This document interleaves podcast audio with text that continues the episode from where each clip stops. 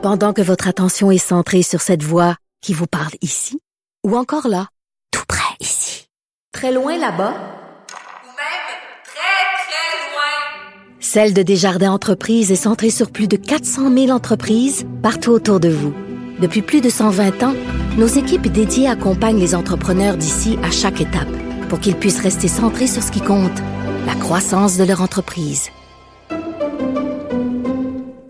La contestation de la loi 21, la loi sur la, la laïcité, euh, c'est quand même euh, très complexe. Il faut en parler. C'est dans l'actualité. Euh, on est rendu à la cour d'appel. On va voir qu'est-ce qui se passe avec tout ça.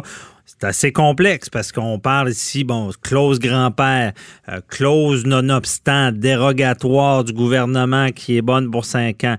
Euh, et c'est beaucoup, je pense que la contestation vient beaucoup euh, avec les enseignants qui fait plus de vagues que le reste des autres professions, des gens de l'État je vous rappelle, en autorité.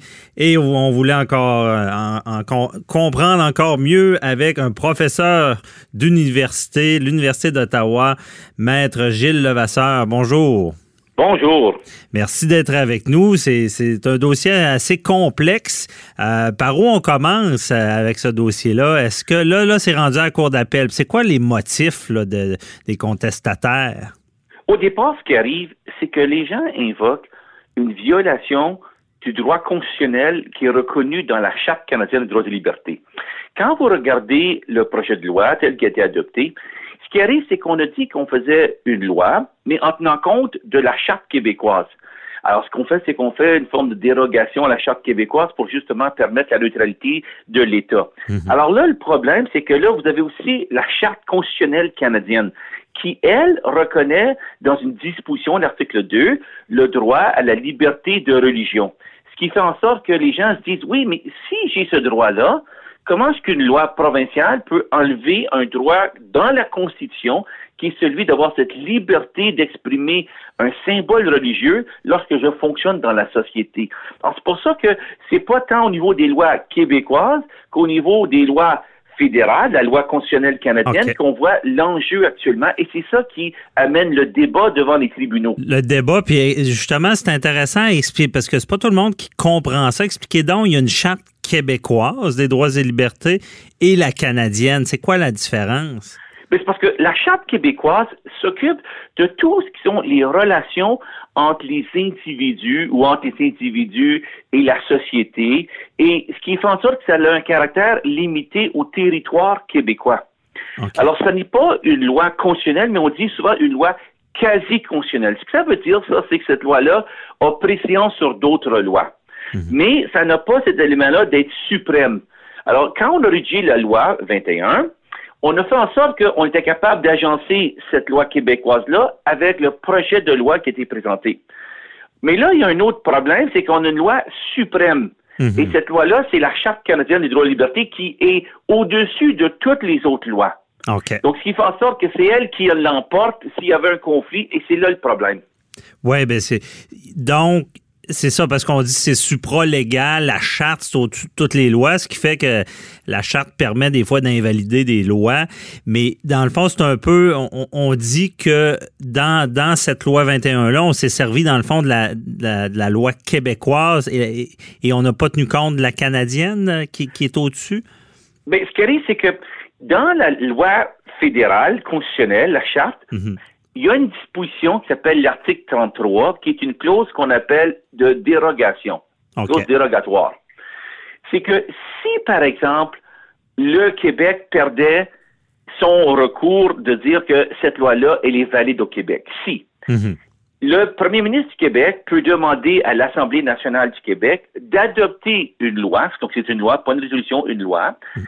qui spécifie que pendant cinq ans, les dispositions qui sont protégées dans la charte, c'est-à-dire la liberté d'expression, la liberté de religion, ne s'appliqueraient pas à la loi québécoise, de sorte que dans ce cas-là, on redonne à la loi québécoise la suprématie sur la Constitution canadienne. OK.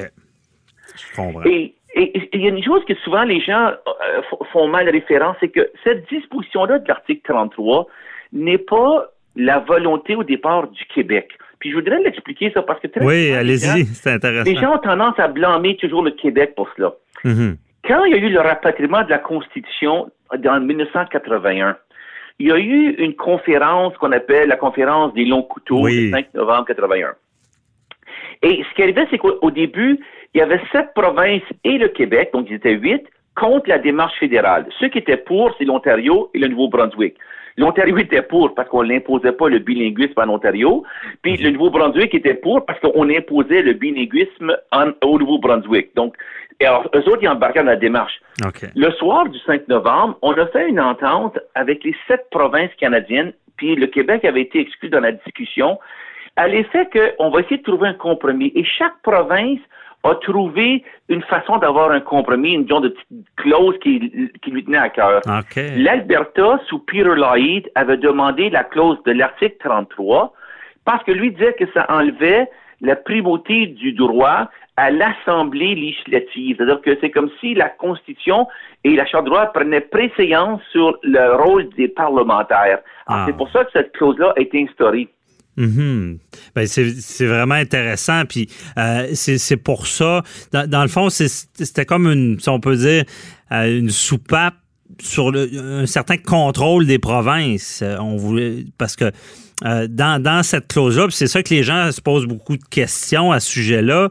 Est-ce que ça veut dire que théoriquement, la loi 21 est inattaquable parce que là, on, on l'attaque devant les tribunaux, mais euh, cette clause-là, 33, rend, rend la chose beaucoup plus difficile pour ceux qui, qui voudraient la- l'avoir euh, annulée. Là. Oui, mais ce qui arrive, c'est ça. Donc, ce que fait le Québec, c'est qu'il va dire, on va attendre d'avoir la dernière décision. Plus que probablement, ça va aller devant la Cour suprême. Ouais. C'est certain. Le dossier va se rendre là. On n'aura pas une décision avant 2021. OK? Ceux qui pensent que ça va se régler cette année, Non. en 2020, c'est- oubliez ça, vous n'allez pas rien avant 2021. OK. Ça, c'est certain. Les délais sont, sont tels que, euh, je veux dire, on peut pas aller plus loin. Puis, vous savez, à moins qu'on nous dise qu'on va permettre une injonction à la Cour d'appel sur le fait qu'on a un effet qui est dévastateur ou qui, qui est imminent et qui apporte un danger à la société ou aux individus, euh, l'injonction ne, ne s'appliquera pas, donc on va devoir attendre le recours au fond. D'accord? OK. Et plus que probablement, faut pas être surpris de cette, de cette option-là si jamais ça arrive. OK? Si jamais ça arrive, faut pas être surpris parce que les tribunaux disent, écoutez, oui, c'est vrai, mais il faut le regarder dans un contexte plus global et il faut pas euh, être surpris si la, si la Cour d'appel disait, écoutez, là, on voit pas qu'il y a une, une urgence telle que ça peut brimer. Ça, ça veut pas dire ça que ça brime pas les droits, c'est pas ça qu'ils disent. Mais, qu'il n'y a pas de, de- de sécurité publique en jeu d'urgence là, dans ce sens-là. là. Dans ce sens-là, oui, c'est vrai que c'est néfaste, mais écoutez, ça fait partie des règles du jeu de l'État qui doit prendre des décisions. Donc, c'est- soit, faut pas être surpris. Si ça arrive, excellent. Si ça arrive pas, ben excellent aussi. C'est que ça, ça amène, on clarifie le dossier tout de suite. Donc, on sait exactement sur quel pied danser. Ouais. Maintenant, donc, on s'en va à la Cour suprême, ça sera pas avant 2021. La décision est contraire à la loi québécoise. Donc là, M. Legault va arriver va dire, écoutez, moi, là, je veux que cette loi-là, elle passe. J'ai la majorité des gens francophones au Québec qui la veulent. Alors, on va, on va déposer une loi, puis il va faire une dérogation. Donc, ça redonne à la loi québécoise la suprématie sur la Constitution canadienne, sur cette disposition-là, pendant cinq ans. Mhm. OK. Bah, après ça, il faut revenir une autre fois, puis on va le faire. Vous allez me dire, est-ce que ça a été fait au Québec? Le Québec a été la première province à utiliser ceci. C'était en 1982. Il faut comprendre qu'à l'époque, c'était la question du droit de veto du Québec. Mhm. Est-ce que le Québec pouvait juridiquement s'opposer à la Constitution qui était rapatriée sous M. Trudeau? Et puis là, qu'est-ce qui est arrivé? C'est que M. Lévesque a fait adopter une série de lois pour justement invoquer la clause dérogatoire. Puis après ça, ben, ça l'a comme, on a laissé aller. Ensuite, c'est revenu sous M. Bourassa quand il y a eu la contestation sur la loi linguistique et il a fait passer cela en plein milieu dans l'accord du lac Meach en 1987. Mhm. Donc, elle a fait encore une fois dérailler l'entente constitutionnelle parce que là, les provinces ont toutes dit, si le Québec commence à faire des lois de dérogation sur les droits aux anglophones, nous, on, on modifie plus la Constitution. Donc là, c'est- donc, voyez-vous, donc c'est pas comme si c'était une première fois qu'on l'utilisait au Québec. Mais M. Lavasseur, parce que les gens se demandent, c'est quoi la faille de cette clause-là? C'est quoi, dans le fond, euh, les chances de succès des contestataires? Est-ce qu'il y en a ou on sait d'avance que ça passera pas? Mais c'est parce qu'au départ, il faut mettre en jeu le fait que quand vous parlez de la Charte canadienne des droits et libertés, Mhm. c'est une notion de droit individuel. C'est-à-dire que chaque individu demande le respect de son droit. Donc, chacun. Oui, c'est comme ça que la loi a été construite. Mhm. Tandis que quand vous regardez le projet de loi qui a été adopté, la, la- la loi 21, si vous regardez le préambule, si vous lisez la façon dont on a créé ce projet de loi-là, c'est la nation québécoise, c'est le Québec qui parle comme société collective. Ah. Alors, voyez-vous, c'est deux conflits. Est-ce que c'est la collectivité ou est-ce que c'est l'individu qui a le droit d'imposer cette norme-là? C'est ça au départ le conflit qui existe. OK, je comprends. Le Donc, conflit. Oui, excuse-moi. non, non, allez-y, mais c'est ça. Donc, il y, aurait peut-être une faille dans la façon que la loi est ré- rédigée. Non, c'est pas une faille, c'est que c'était sous cette volonté-là de dire que le peuple québécois, si je peux utiliser le terme qu'on on retrouve très souvent au Québec, Oui. a voulu se donner une norme sociale collective. Mais c'est important de comprendre que ça, là, cette conception-là, elle est très nouvelle au Canada. La seule fois où on a des droits collectifs, c'est-à-dire des droits de groupe, c'est par exemple lorsqu'on parle des conseils scolaires pour les langues, les langues officielles en situation minoritaire, Mhm. comme les francophones au Québec. C'est comme, c'est la communauté qui demande le conseil scolaire. C'est un individu qui va faire une demande et c'est pour les fins de la communauté parce qu'ils gèrent leur conseil scolaire. Donc ça, c'est un exemple de droit collectif. Mais autrement, c'est toujours un droit individuel, droit à la vie, droit à la sécurité, droit à l'égalité. Ce sont tous des droits individuels. Puis pourquoi c'est important, ça? Parce que quand on a eu la, la réforme de la Constitution dans le projet de 1987 et ensuite en 92 l'accord de Charlottetown, c'était toujours de définir la société québécoise. Et ce qui est arrivé, c'est que les gens ont eu peur de dire, oh my God, si c'est la collectivité qui parle, on va écraser les minorités de langues officielles au Québec. Donc c'est là où c'est qu'on s'est mis à mettre plein de limites pour faire en sorte qu'on passait d'un droit collectif à un droit individuel.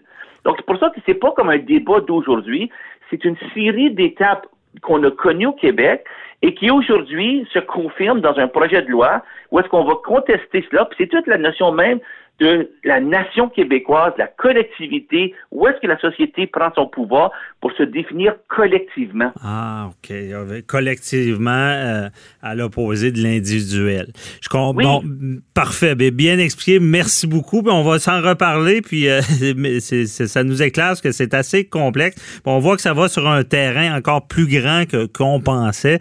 Euh, merci beaucoup, euh, Maître Levasseur. Puis on se reparlera dans un autre dossier constitutionnel. Bonne journée. Bye bye. Bye bye, au revoir, merci.